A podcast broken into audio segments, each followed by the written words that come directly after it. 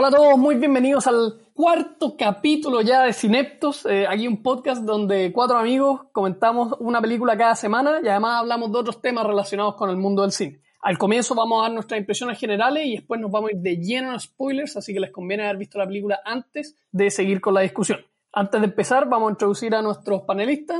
Tenemos a Álvaro del Real. Hola, Cineptos. Tenemos a Francisco Valdés. Hola, hola. Tenemos a Cristóbal Gil. Hola a todos y quien le habla Alessandro Bizarri.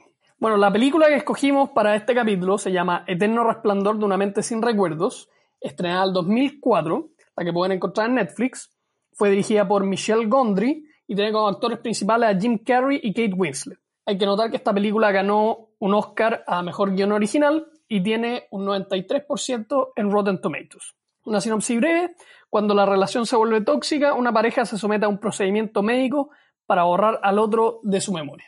Álvaro, ¿qué te pareció a ti la película? A mí la película me gustó mucho. Yo creo que ha sido la mejor película que hemos visto en estos cuatro capítulos de, de Cineptos. Pero creo que mm, al decir el resumen que dijiste tú de la película, como que hay algo de spoiler. Porque yo vi la película, no la había visto nunca, y verla sin saber de qué se trata te sorprende mucho más. Es increíble como... Lo del procedimiento médico. Claro, como algo de, de olvidarte. Es como que eso me, me, cuesta como explicar la película sin hacer un spoiler importante, porque uno no se da cuenta de eso sino ya como al, a los 40 minutos de película. El procedimiento médico, bueno, yo creo que según yo empieza un poquito antes, pero te cacho lo, lo que decís. Por eso igual esta sinopsis la saqué de, de, IMDB, por eso creo que esta sinopsis te da ese spoiler, pero es necesario para poder comentar la película porque si no es imposible como hablar. No, sí, obvio pero como que pensaba en esa dificultad. Pero en general yo creo que es una, una película muy bien lograda y, me sorprendió cómo la idea logró llevarse a cabo en la práctica. Cómo pudieron hacer, hacer parecer los, los recuerdos, los sueños de una manera perfecta. No sé, me, me encantó la técnica. Me pongo a imaginar el esfuerzo intelectual que tuvieron que haber hecho los productores para llevar a cabo esta idea que es súper difícil de hacer. Eso me lo encontré fascinante. Y las actuaciones, para qué decir, espectaculares, todo muy bien. La recomiendo 100%, pero sí hay que verla muy, muy descansado, porque es una película difícil y requiere toda la concentración de uno. Francisco, ¿tú? Bueno, a mí la película me gustó, me gustó mucho. Y no sé si diría que es una película entretenida, porque es bien, es bien densa, es bien complicada como narrativamente, o sea, está llena de saltos temporales, de repente, no sé, lo que es sueño y qué es realidad dentro de la historia, pero la encontré muy, muy emotiva, o sea, el recurso que usan de meterse en la mente del personaje te genera como una, una conexión bien profunda en el fondo con lo que le está pasando, y la película tiene, un impacto bien fuerte, encontré, está, bien, está muy bien lograda. Y también quería destacar la, la actuación de Jim Carrey que no es, generalmente no es conocido por sus películas de, drama, es más conocido por las comedias que tiene, como, no sé, por La Máscara, Ace Ventura, que son como comedias bien, bien absurdas, bien... Yo soy bien fanático de esas películas, pero esta es totalmente distinta, pero se muestra la, la, la variedad que tiene el registro de Tim Carrey. Bueno, también la Kate Winslet, que también que es más conocida por películas dramáticas, y la química que tienen los dos en pantalla es, es, muy buena. Llamarte la atención como lo, lo poco forzada que parece la, la relación entre los dos. O sea, tú la veías como... Podría ser la vida real, se podría decir. Bueno, y aparte de eso, también me gustaría destacar como la estética de la película, que es como bien como low-fi, en el fondo como... La imagen un poco media como granulosa, así, como bien poco definición. Son yo está grabada como con cámaras media, con equipos medio baratos y todo. Pero eh, la película es bien, es bien memorable como visualmente. Eso, pues. No sé quién, quién más quiere opinar. Sí, yo concuerdo con lo que con lo que dijo Álvaro al principio. Creo que la mejor película que hemos visto hasta ahora de los capítulos que llevamos. Creo que la historia es muy ingeniosa y creo que también es muy sencilla en el sentido de cómo te va mostrando los avances de este procedimiento que ambos personajes a los que ambos personajes se someten. Vamos a entrar más, más detalle en lo, cuando pasemos a spoiler, pero creo que está muy bien logrado, como decirlo, la narrativa de la película. Por otro lado, también creo que los actores principales, que son bueno, Kate Winslet y Jim Carrey se roban la película. Creo que los dos tienen mucha química en pantalla y especialmente Jim Carrey se manda una actuación increíble que de repente se nos olvida lo buen actor que es porque estamos acostumbrados quizás a papeles más cómicos, a Todopoderoso eh, o Tonto y Retonto, que son muy buenas películas también en lo que hacen, pero se nota que este, este actor tiene como un potencial dramático importante que, que ha sido explotado pocas veces quizás. Así que yo creo que una muy buena película para ver. Igual concuerdo con lo que decía Álvaro, que hay que verla descansada porque, porque igual tiene, tiene cierta complejidad, pero muy buena película. A mí la película me gustó harto. O sea, encuentro que es una, una manera muy innovadora de contar una historia de amor, por así decirlo, casi como hacia atrás. Y es muy, es muy emocionante la película, o sea, es muy, muy emocional. Los personajes son muy característicos, cosa que le da como una frescura a la película, porque no son como estereotipo. Jim Carrey, ahora veo, o sea, extraño verlo en más dramas, como que necesito verlo en, en más dramas porque realmente su actuación fue increíble. Y Kate Winslet actúa en un, en un papel que en ese tiempo eh, no era típico para ella, porque ella usualmente actúa en dramas de época, como clásico Titanic, que era como más reservado, en cambio aquí es como esta mujer muy extrovertida. En todo caso, creo, creo que fue nominada a los Oscars por esta actuación. Sí, fue nominada, de hecho. Fue nominada a Mejor Actriz. Y el guion se ganó el Oscar por eh, Charlie Kaufman y creo que también eh, fue el director Michel Gondry y otro gallo más. Pero esa trama de ciencia ficción, por así decirlo, es solamente un, eh, un, recurso narrativo que te lo explican lo suficiente para ser pseudo creíble, para que tú digas, ok, no es, o sea, claramente no existe, pero te lo compráis dentro de la película. Está explicado lo suficiente para que parezca como normal, por así decirlo. Como que le dan un aire de pseudociencia. Y encuentro que, si bien ustedes dicen que hay que estar descansado, es verdad, siento que la película igual es fácil de seguir. O sea, yo por lo menos no me perdí en ninguna parte. Y, por ejemplo, hay muchos eh, como elementos visuales para seguir el ritmo de la película. Por ejemplo, los cambios de color de, de pelo del personaje de, de, Kate Winslet, que cuando uno ve la película le permite ver como en qué parte de la película está. Y ahora vamos a entrar en spoilers, esta es la alerta. Los colores de pelo son muy indicativos porque cuando parte la película el color de pelo es azul.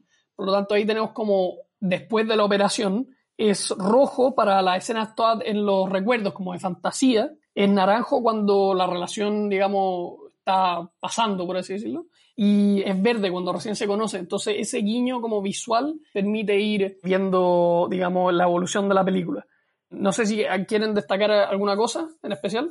A mí me gustó mucho, como lo dije antes, la realización en la práctica, cómo iba de recuerdo en recuerdo y como escenas continuas como estaba, no sé, en la biblioteca y de repente aparecía en la pieza de los amigos, conversando con ellos. Abre una puerta, entra otro recuerdo, van cambiando las personas. Me encontré muy parecido a, cómo son los sueños de, en realidad, cómo son los sueños de, de todos, personas relacionándose o comunicándose con personas que no, no deberían por qué estar conocerse, por ejemplo, eh, o, situaciones, lugares que van cambiando con el tiempo. Eso lo encontré que se logró espectacular, casi como que yo estuviera soñando al mismo tiempo.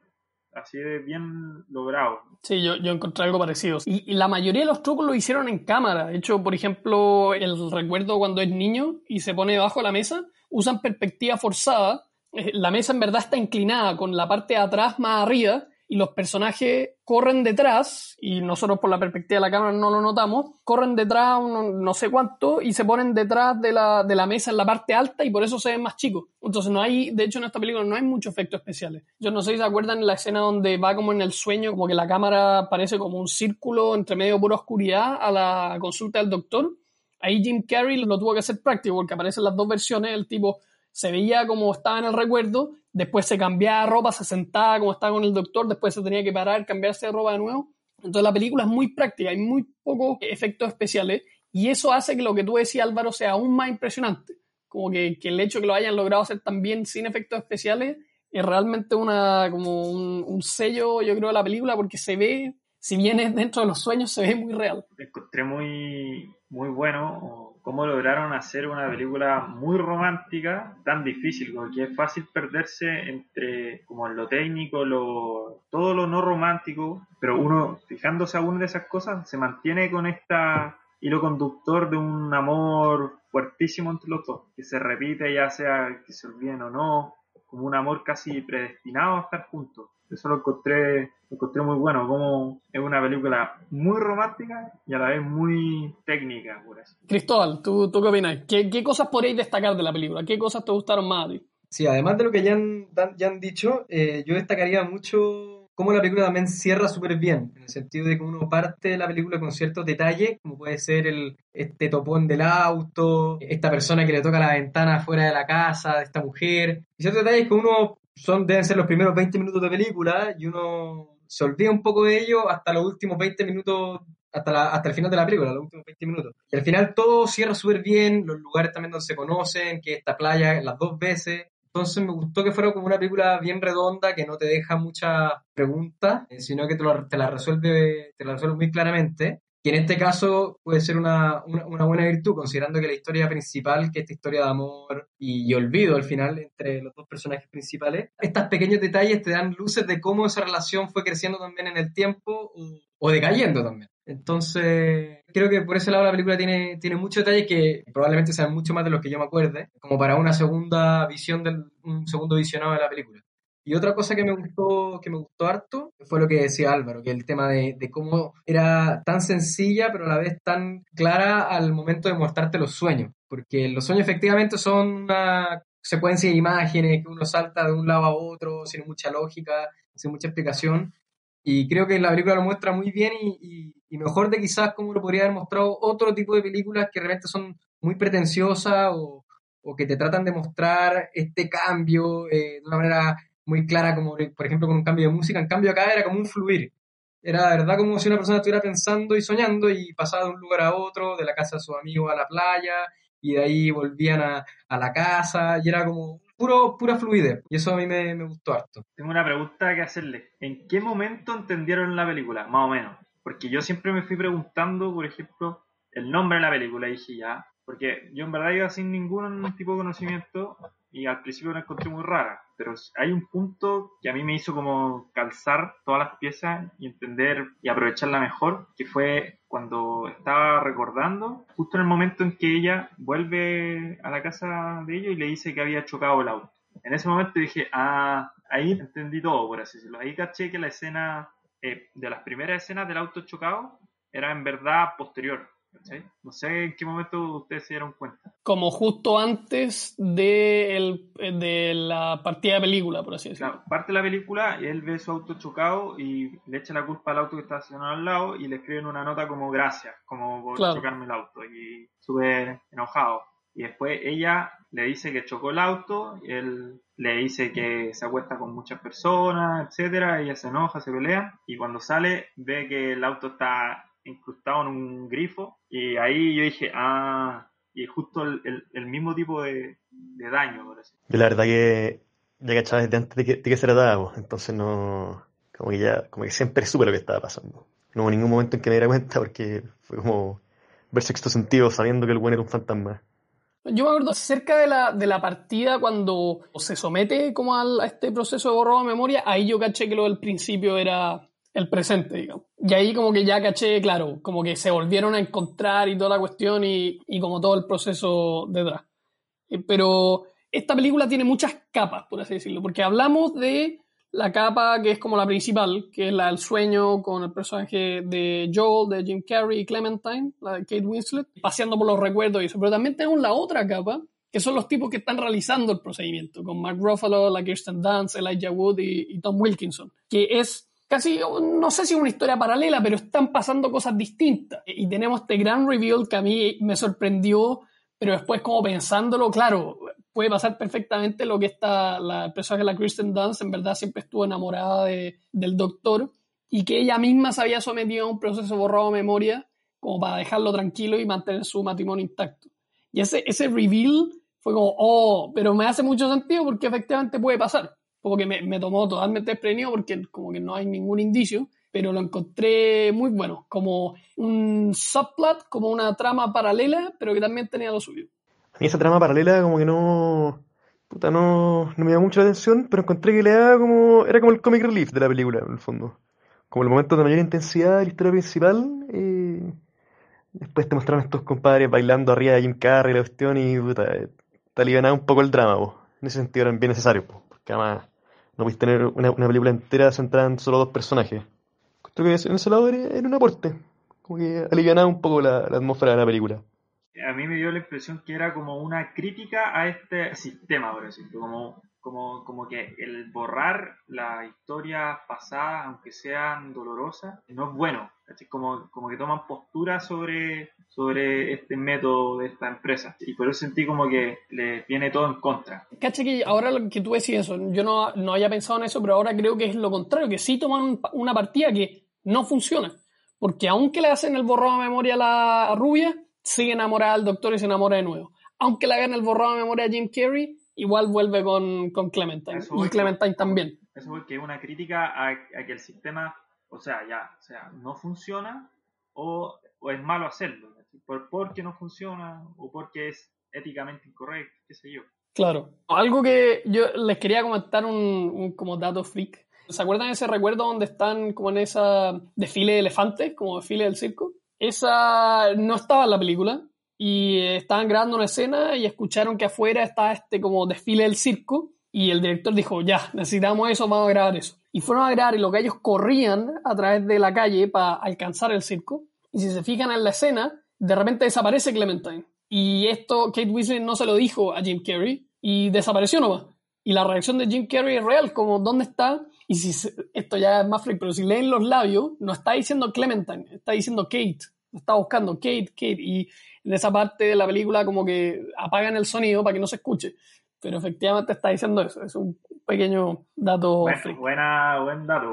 Sí, súper buen dato, súper interesante. Yo encontré muy chistoso como efectivamente este gallo tratando de despertarse y estos otros dejando la cagada en su departamento, asaltando, fumando marihuana, robándole todas las cosas. Y eso es chistoso porque al final el gallo trata de buscar como whisky no hay. Igual es como, ah, se lo tomaron todo lo otro pero también el personaje de Elijah Wood, como ahí tenía otro, otro, mm, otra como visión a esto, como aprovechando todos los recuerdos de este gallo para conseguir la calle, como totalmente no ético, pero ahí tenéis como otra, como el oportunismo de esta cuestión. Y encontré muy interesante que la película tomara todo eso como puntos de vista, porque si bien te centráis como en la historia de amor, también está esto otro detrás que, creo que es muy interesante.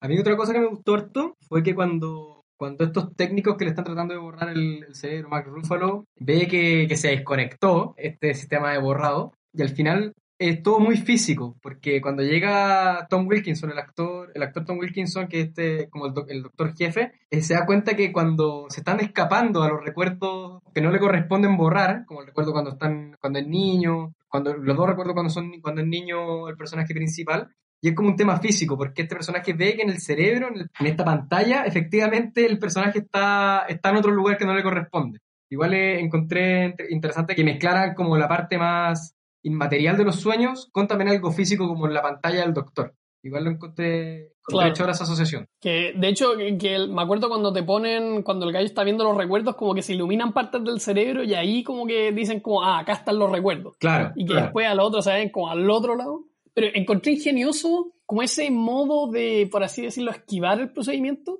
como tratar de irse a otros recuerdos como nada que ver, que encontré muy ingenioso como tratar de recordarla así, como meterla en un recuerdo cuando chico. Y, después, claro, al final lo único que se queda es, la palabra que se vaya a ese lugar y ahí uno entiende el inicio eh, completo. Pero encontré interesante como esa forma de esquivar el procedimiento. Y otra cosa, como tú decís, es físico y las máquinas en sí si bien es tecnología muy antigua y parece como medio raro, uno igual como que se lo banca dentro del contexto de la película, como esta cuestión gigante que tiene en la cabeza y con estos aparatos conectados. Y que al final la cuestión es automática, o sea, los gallos están ahí como para ver que no pase nada mal, pero estos gallos como que pienso que todas las otras veces que lo han hecho deben estar en la casa de los tipos que les borran la memoria, deben dejarla cagada, robarse cosas y chao, y después, claro, el gallo no va a recordar nada. Sí. ¿Qué, opinaron del título de la película? ¿Le gustó? Yo encontré que era muy, por decirlo, impactante. Como uno no. Con el título Eterno Resplandor de una mente sin recuerdo, no te dice mucho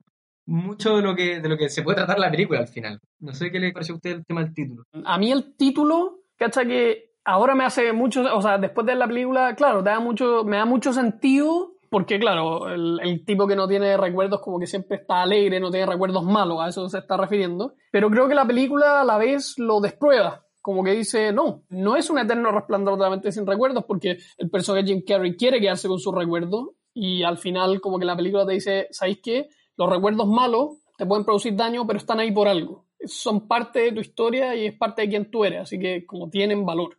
Claro, según yo, es, el- es como el tema central de la película. De hecho, el final es que los dos buenos se dan cuenta de que la, de que la relación está como condenada al fracaso, pero, pero se dan cuenta que a pesar de eso, igual, igual vale la pena vivirla. Entonces, que lo que importa no es como, que suena como cliché, que lo que, importa no es el final, sino que es, es el camino. Lo que importa es la, lo que importa es lo vivido, el proceso. Es el tema central de la película, por eso también creo que el, el título es como irónico, entre comillas.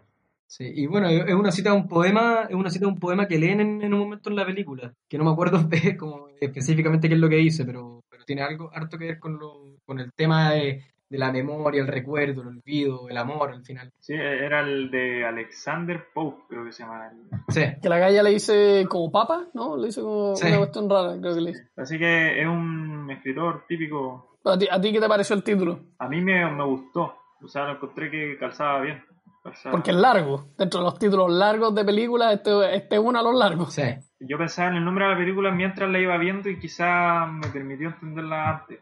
Como que la encontré buena. Y es buen resumen de todo. No sé cómo más la llaman. Cómo sería el, el otro nombre. Claro, ¿se acuerdan la escena de los niños eh, cuando son niños? Como que mata al pájaro y después se van como a la casa. Sí, sí. Normalmente esas escenas se graban con los niños y después los actores graban el voiceover en otro día o en otro lado. La cosa es que para esta película lo que hicieron fue que Jim Carrey y Kate Winslet estaban ahí y mientras los niños hacían su actuación, ellos tenían micrófono en el lugar y grabaron el voiceover ahí y inventaban las cosas que estaban haciendo los niños. Como los niños estaban ya le ponían con la almohada y ellos inventaban y reaccionaban a lo que estaban haciendo los niños en ese lugar en vez de grabarlo todo después. Que eso creo que le trae un poquito más de realismo y también un poco más de comedia. Pero encontré interesante como las cosas inusuales del punto de vista de cómo hacer la película que toma el director Michel Gondry, que él, esta es su primera película, si no me equivoco, porque antes se dedicaba a hacer videos de música. Y esta es su primera película y creo que como toma este estilo un poco más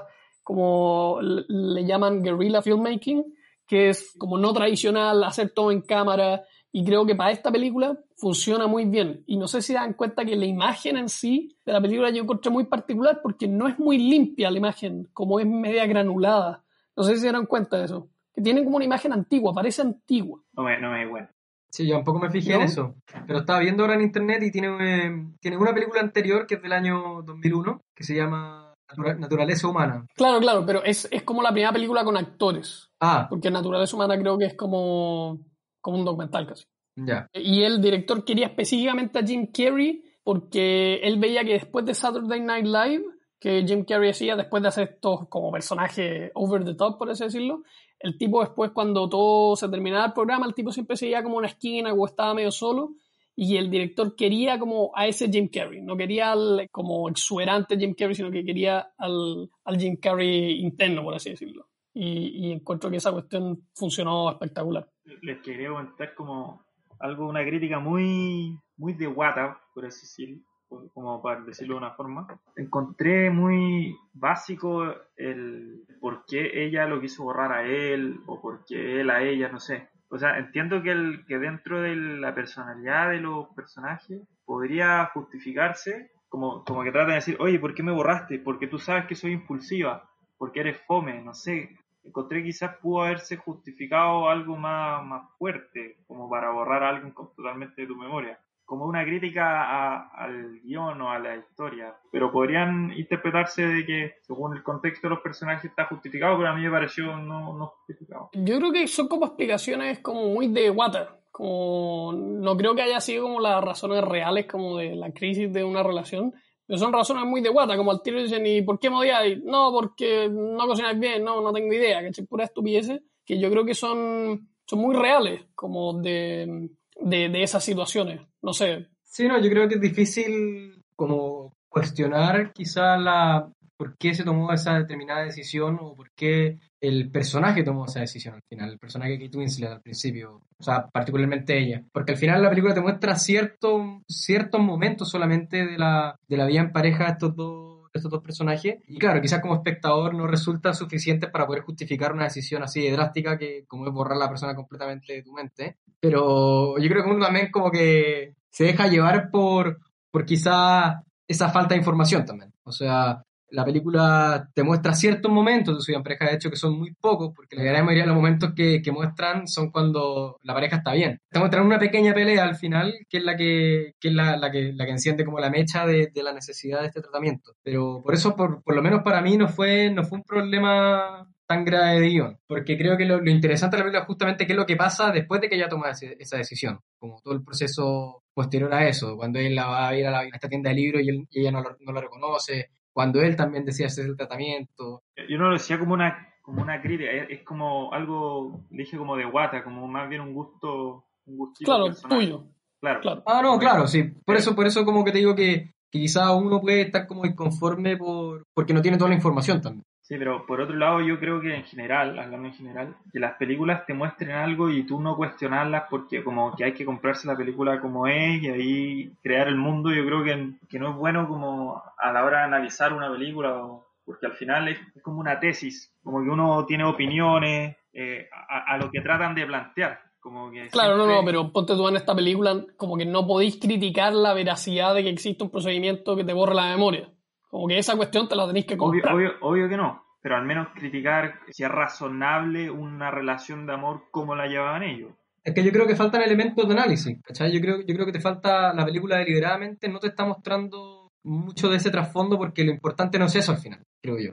Yo creo que lo importante es todo el proceso que vive el personaje de Jim Carrey al momento de estar en el tratamiento de, de borrarse la memoria y cómo en ese camino, por los recuerdos, se va arrepintiendo de esa decisión. Eso yo creo que es más importante de, del por qué ella toma la decisión de borrarse la memoria. No sé, porque al final es una película romántica que tiene que justificarse su, su verdadero amor, las razones de, de su amor tenemos que creer que están luchando incluso en sus sueños por conservar la, el amor. Creo que, el, que la, se tienen que justificar bien por qué se borraron, por qué ya no se quieren borrar. Pero que igual, ojo que la, la figura la figura de ella, que se muestra en la, en la película, la gran mayoría de la película, es la figura que él tiene de ella en sus recuerdos. Y siempre uno, o sea, como esto puedo entrar a, a, a conversarlo un poco más como, como teórico, pero muchas veces uno tiene recuerdos de ciertas personas que pueden ser muy distintos a cómo fueron en realidad, porque también la memoria va acomodando los recuerdos y se van moldeando con el tiempo. Entonces, quizá el personaje de ella en los sueños es también un personaje distinto al, al que era ella en la realidad, ¿cachai? Claro. Sí, pero, pero igual, ojo, yo creo que algo que, que va en contra de lo que tú dices, que no es solamente una creación de la cabeza de él, porque después los dos sienten este, este como impulso instintivo de ir a cierta ciudad donde se iban a terminar encontrando de nuevo, o sea, eso hace que no, que no sea la, la respuesta que tú dices como única, creo que quizás se iban mezclando los sueños entre los dos, o por qué explicaría este impulso instintivo de ir al mismo lugar. Yo no me acuerdo si al principio esta galla dice que viene de ese lugar porque a ese lugar trabaja o porque no sé. Sé por qué Jim Carrey va, porque sabemos al final, pero no me acuerdo si es que esta galla va efectivamente. Porque no creo que se haya mantenido el recuerdo de ella. Ella tiene que ir por otra cosa. No, claro, porque al final la, gracia de, de, eso, de todo este, este volver al lugar, este volver a encontrarse con esta persona, este volver a, a regarlo todo como por esta relación, es al final la gracia de la película, es como lo que te quiere comunicar, que, que el amor es como más fuerte que el olvido finalmente. Y incluso un olvido programado, incluso un olvido hecho a través de un computador, que al final igual el recuerdo te va, te, se va a quedar, algo, algo, te va a quedar. Y como la, la, imposibilidad de poder eliminar del todo a una persona que, que, te marcó, ya sea para bien o para mal. Porque en este caso podemos decir que es para bien, con una relación de amor. Y también tenemos el otro caso, que es de este doctor que engaña a su señora con esta joven, que es Kristen Dust, que puede ser quizá al revés, quizás no, en ese, en ese caso no era algo tan bueno para él, para, para su vida. Por eso ella también decide, esta mujer decide borrárselo de la memoria. Entonces como que tenemos las dos capas, como tanto para bien o para mal, lo que una persona te puede afectar siempre va, va, va a dejar algo en ti. Claro, una cosa yo creo que va a ir cerrando. ¿Qué encontraron de la decisión al final de efectivamente el personaje de Kirsten Dunst de revelar, digamos, a, a todos que, los que se borraron la memoria, a quién borraron de su memoria y por qué? Porque esa es una decisión que, claro, afecta radicalmente a toda la película, que la hace otro personaje. Y qué tan ética es, por así decirlo, porque es como, claro, todos los pacientes fueron ahí como por su propia voluntad para que se lo olvide, pero la película casi dice al final mensajes como, no, esto está mal, así que todos sépanlo. Como, vean qué hacen con esto. No sé si tienen algún comentario sobre eso, porque yo encontré bastante como significativo, como que ahí lo, el, como el mensaje de la película te lo dan como en pedazos y creo que ese, ese pedazo también es, es importante. como te, te refieres a, a si como estamos de acuerdo con, con, el, que, con que el personaje lo haya llevado a cabo. Como el impacto de, de esa decisión, ¿cachai? Que al, que al final tiene un gran impacto en la historia en sí, que es una cosa totalmente distinta a como la trama principal, pero la afecta directamente. Y como la decisión de, de hacerlo, como qué dice eso, como para mí el mensaje es como efectivamente este procedimiento está mal y todos, todos, todos como que tienen que afrontar esta cuestión. Claro, eso es lo que yo decía antes, que creo que en un momento toman postura como moral respecto al procedimiento. Y ahí claro. este personaje viene a ser como de, de, justicia a propia mano con, con, el sistema y los clientes que libremente hicieron borrar a gente de su recuerdo. Ahora, lo encontré un poco forzado porque era un personaje totalmente a favor de este sistema y que por saber de que en verdad amaba al doctor de antes y que había historia, volver a cambiar, darse vuelta la chaqueta totalmente me pareció forzado, pero puede justificarse. Pero a mí me encanta opinar sobre la, los actos que realizan los personajes, pero eso lo encontré un poco forzado. Quizás pudo haberse hecho algo más inteligente. Sí, y a mí me hace mucho sentido que haya sido ella en particular, porque, porque creo que hace sentido que alguien que haya pasado por el procedimiento se haya dado cuenta de la gravedad o que, que podría haber implicado el borrarse la memoria de algo, en este caso su relación amorosa con el doctor, como que le impulsa a, a, tomar esta decisión, que yo creo que, que como, como, tomando lo que decía Álvaro, como interpretando su decisión, quizás puede ser un poco impulsivo por parte de ella, como justo al día siguiente, como decidir tirar todo por, a la basura, pero como que me hace sentido que haya sido ella después de este como trauma que, que tuvo que revivir al final, eh, justo la noche anterior. ¿Te acuerdas que al final cuando le, le pregunta al amigo, oye, ¿tú sabías que yo tenía algo con el doctor? Él le dice, no, en verdad no sabía, pero sospechaba. Y, le, y ella le pregunta, ¿y fui feliz? Y luego le dice, sí, creo que sí, no sé, lo encontré como que igual me sorprendió que ella quiera desbaratar la clínica al día después. Lo encontré raro. Puede ser que ella, ella no lo hizo porque era feliz, sino porque como que habló con el doctor, el doctor quería mantener su matrimonio y como que lo que yo entendí que acordaron que era lo correcto, pero nunca que, que, hayan, que hayan terminado la relación así como mala. Pero bueno, algo que quieran decir antes de cerrar, algo otra cosa de la película o, o yo, alguna otra cosa. que hay un documental en Netflix de Jim Carrey que se me olvidó Eddie and, no, y no me acuerdo bien cómo era, pero lo recomiendo que lo vean para entender bien el, al actor, como su forma de ser, su personalidad verdadera. ¿Y Cristóbal? No, nada, nada mucho, creo que la discusión fue, fue súper buena. Solamente recomendar que vean la película, que bueno, el director no tiene mucho más como destacado, además de esta película, tengo entendido que esta es como su gran, su gran obra, pero una buena película que cuenta una buena historia y, y que también es muy creativa, por la forma en que te muestra los sueños, por el, la propia premisa de la historia. Así que nada, destacar las actuaciones también, como dijimos al principio, especialmente Jim Carrey, es muy muy buena y ver que los papeles dramáticos también le quedan bien. Álvaro, ¿se puede llamar Jim and Andy?